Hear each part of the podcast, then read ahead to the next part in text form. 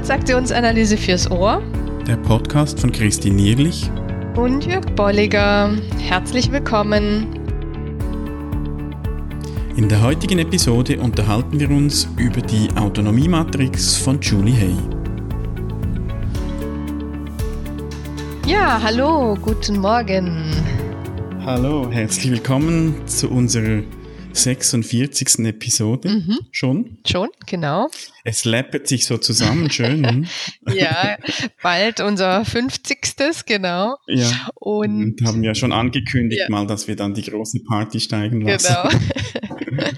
und ähm, vor allen Dingen auch ein Teil jetzt unserer Skriptserie, ne? ein mhm. weiterer Teil und damit ein, ein neues Thema. Und wir haben jetzt bewusst mal gesagt, wir nutzen ein, eine andere Art von Umgang mit dem Skript, mit der Skriptmatrix. Mhm. Ja, die haben wir, haben wir letztes Mal mit den Einschärfungen und mit den Antreibern gehabt. Und wir gehen diesmal in eine eher lösungsorientierte Richtung. Mhm. Ja. Mit der Skriptmatrix von Julie Hay oder Autonomiematrix. Genau. Und die, die Skriptmatrix oder, oder auch so der Ursprung der TA, äh, die, die ist ja klar in der Psychoanalyse oder Psychotherapie. Ja. Also und, und Steiner und wie sie alle heißen, ähm, die waren ja Psychoanalytiker. Und die hatten natürlich den Fokus auch auf, auf den krankmachenden Themen, auf der Pathologie. Mhm. Deshalb auch so Begriffe wie Schweineeltern-Ich und und eben die Skriptmatrix, die sich da konzentriert auf Einschärfungen, sei nicht etc., mhm. äh, Antreiber, dann auch das Programm, das wir jetzt nicht speziell besprochen haben. Mhm.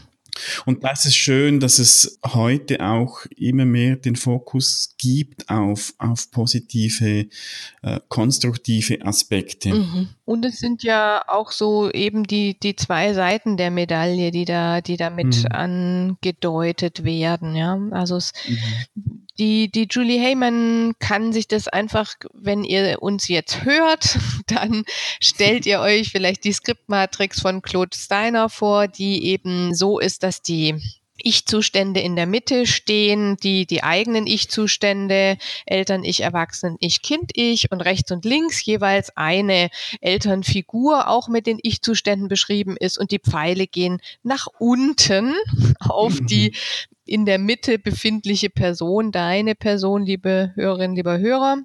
Und die Julie Hay macht das einfach in einer umgekehrten Variante.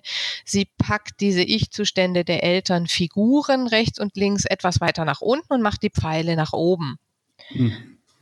Und wir werden diese, diese grafischen Darstellungen auch in den Beitrag setzen, in die Show Notes. Also wenn du das auch ansehen willst. Wir geben dir dann am Schluss den Link noch durch und da kannst du äh, nachlesen und das auch mal anschauen, wie das aussieht. Mhm. Hm? Was, was sagt denn jetzt die Julie Hay also wir haben ja so äh, darüber gesprochen von Einschärfungen, die eigentlich vom Kind ich zum als Kind der Eltern oder Elternfiguren zum Kind des jeweiligen Kindes mhm. vermittelt werden. Was, was sagt sie denn in der Autonomiematrix? Was wird da vermittelt? Ja, es wird eher darin aufgezeigt, so die Idee, was bringst du denn mit von den Eltern oder Elternfiguren? Was mhm. haben die dir denn mitgegeben? Von was kannst du zehren auch?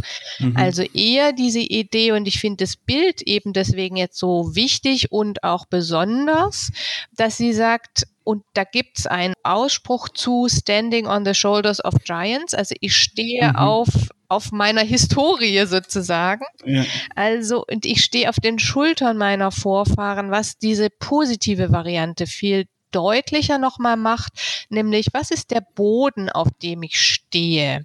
Mhm. Was davon ist das, was ich mitnehme und was passt für mich und was hilft mir? Ja. ja. Also eher diese Idee, was ist das, was ich mitnehme, was mich stützt. Mhm. Das wären dann beispielsweise äh, Erlaubnisse.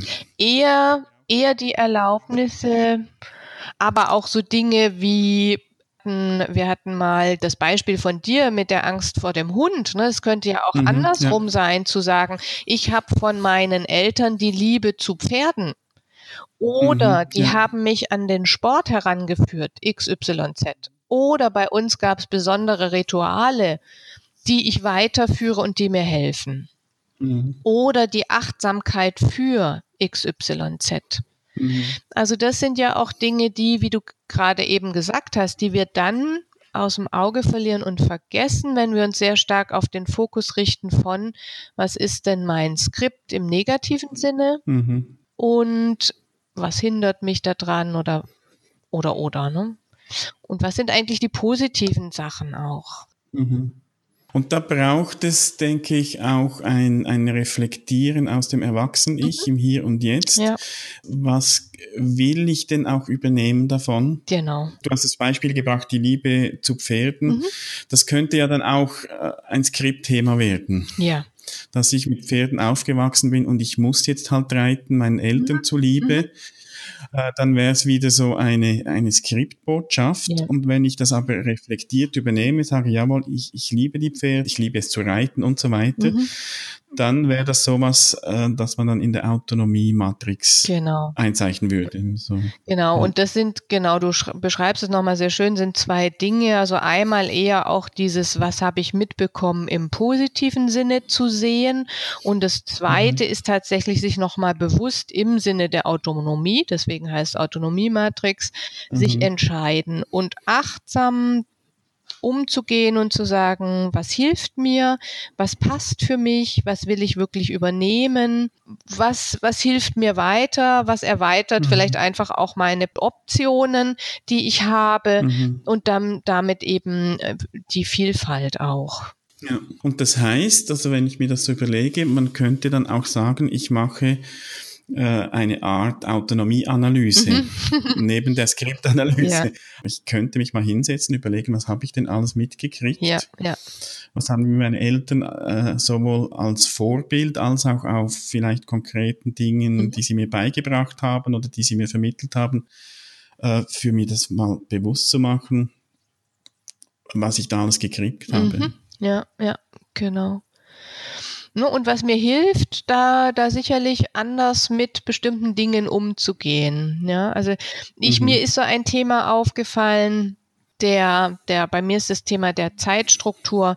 Ich werde immer wieder darauf hingewiesen, dass ich die Zeit einhalte. Und das ist, ich glaube, sowohl ein Skriptthema als auch ein Autonomiethema, würde ich sagen. Mhm, ja. ähm, das ist was, was ich mitgekriegt habe und was mich manchmal mhm. unter Druck setzt oder andersrum, ich, ich plane einfach frühzeitig loszufahren. Ja, dann, dann setzt ja. es mich nicht unter Druck, dann entscheide ich das autonom und sage, das hilft mir, so ist es besser für mich. Und auf der anderen Seite auch bei Seminaren und das ist wirklich was, da setze ich mich nicht unter Druck. Ich bin immer pünktlich fertig und ich weiß nicht, wie ich es den anderen beschreiben soll, wie ich es mache. Mhm. ja. ja. also das ist was, wo ich so merke, da werde ich immer wieder darauf hingewiesen, wie strukturiert und auch zeitorientiert ich da in einem Seminar bin. Mhm. Aber ich merke nicht, dass das mich irgendwie unter Stress setzt. Ich habe wohl eine Angewohnheit, ja. immer wieder die Uhr zu checken, aber keinerlei, dass ich das Gefühl hätte, ich, ich, ne, würde mich da mhm. abwerten, negativ stroken, äh, äh, nicht okay Gefühl erzeugen. Genau, also das wäre so ein Beispiel. Ja, und das ist ein schönes Beispiel. Wir haben ja auch in den letzten beiden Folgen zu Einschärfungen und Antreiber darüber gesprochen, dass diese destruktiven Anteile ja auch positive mhm. Seiten eben mhm. haben. Und, und das schilderst du mit diesem Beispiel sehr schön, dass wenn, wenn es dir gelingt, eben in der Okay-Haltung zu bleiben, mhm. das heißt nicht ins Skript zu gehen, dass du, dass auch, auch große Ressourcen sind, die du da mitgekriegt hast. Ja. Wovon dann auch andere Menschen profitieren. Und das ist ja auch das Schöne. Du, du gibst das wiederum auch weiter, bist vielleicht ein Stück weit Modell auch für andere. Mhm, genau. Nun, das liegt dann einfach auch, wenn du dann nochmal in, in die, deine Historie gehst, auch dann möglicherweise eben an dieser Idee, und das beschreibt die Julie Hay, an dieser unterstützenden elterlichen Haltung oder der unterstützenden mhm, ja. elterlichen Beziehung, die man erlebt hat mhm. in bestimmten Situationen oder über weite Strecken und aus der man eben im wahrsten Sinne des Wortes schöpfen kann, ja, auf die man mhm, aufbauen ja. kann. Ja, und ich denke, äh, das ist jetzt spannend, mal in, im Rückblick zu sehen, was habe ich von Eltern oder anderen Bezugspersonen mitgekriegt, also welche Unterstützung. Mhm. Und wir könnten das jetzt auch umdrehen, mal sagen, was gebe ich anderen Menschen weiter, meinen Kindern, also wirklich den leiblichen Kindern, mhm. oder auch im übertragenen Sinn Menschen, mit denen ich arbeite, sei das im Coaching, sei das ja. in Seminaren, sei das in einem Unternehmen. Also auch mal äh, die, vielleicht die, äh, die Autonomiematrix nehmen und, und zu überlegen, welche Werte sind mir wichtig, was gebe ich weiter, wo bin ich Vorbild, Modell. Mhm und was können andere so von mir profitieren oder wie, wie stütze ich mhm. sie. Fände ich auch spannend, hier diese Autonomie-Matrix mal so noch äh, für sich anzuschauen. Ja, genau, genau.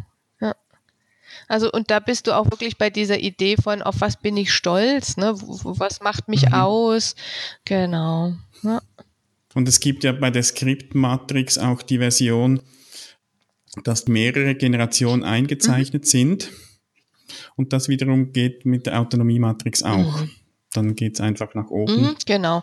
Und das ist wirklich diese Idee, äh, auf den Schultern von, von anderen zu mhm. stehen, ja. Und da ja. Generation für Generation steht da sozusagen aufeinander oder übereinander und das macht dann mhm. diesen, Pyramide.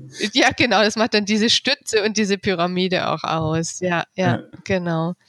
Ja, und ich, ich habe jetzt gerade so ein Bild gehabt, als du das nochmals gesagt hast, mit den Schultern, so ein kleiner Junge, der irgendwie auf den Schultern mhm. seiner Eltern steht und vielleicht über einen Zaun blicken kann mhm. dadurch. Mhm.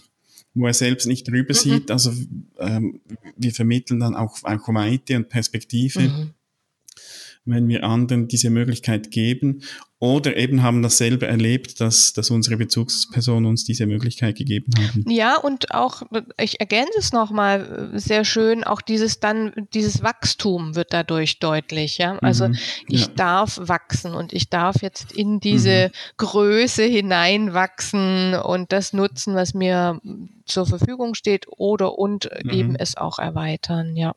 Mhm. Ja. Und ich, ich finde schön auch so nochmals zurück zu dem, was wir am Anfang gesagt haben, zu, zu diesem Perspektivenwechsel, dass wir nicht die, die destruktiven Skriptthemen, die sind ja auch da. Es geht ja nicht da zu sagen, Schwamm drüber, alles ist mhm. gut.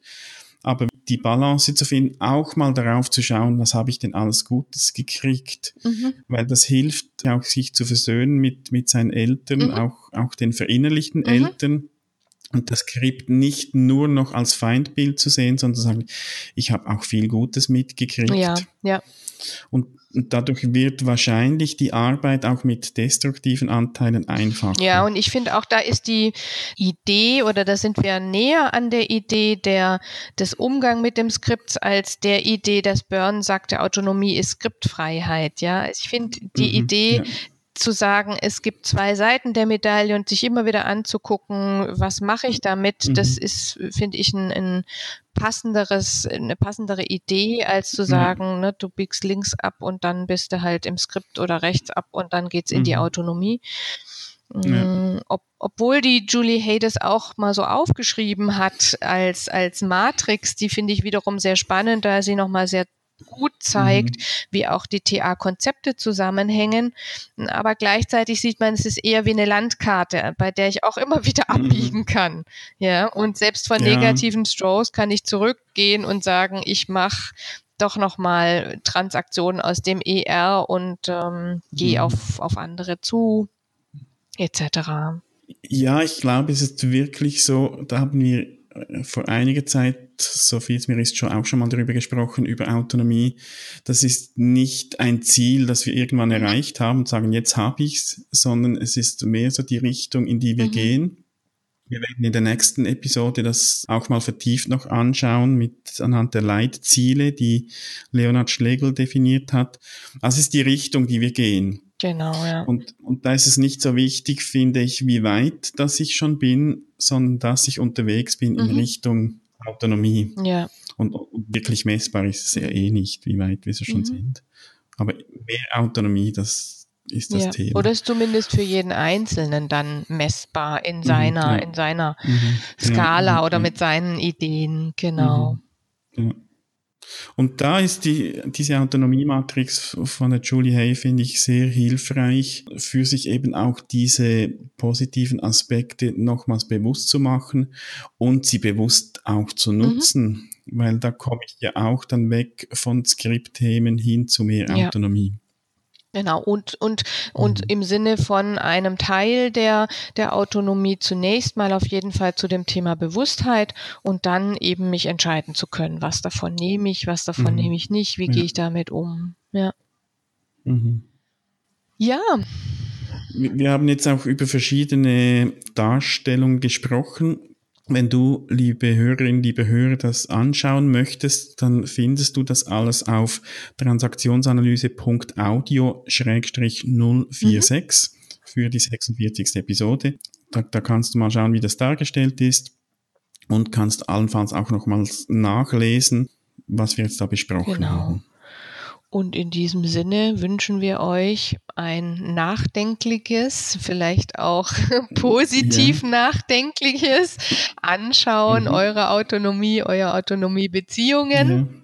Ja. Und und, und schreib doch in einen Kommentar rein, wenn du irgendetwas entdeckst, das du positiv auch von deinen Bezugspersonen mitbekommen haben, hast, wenn du das magst.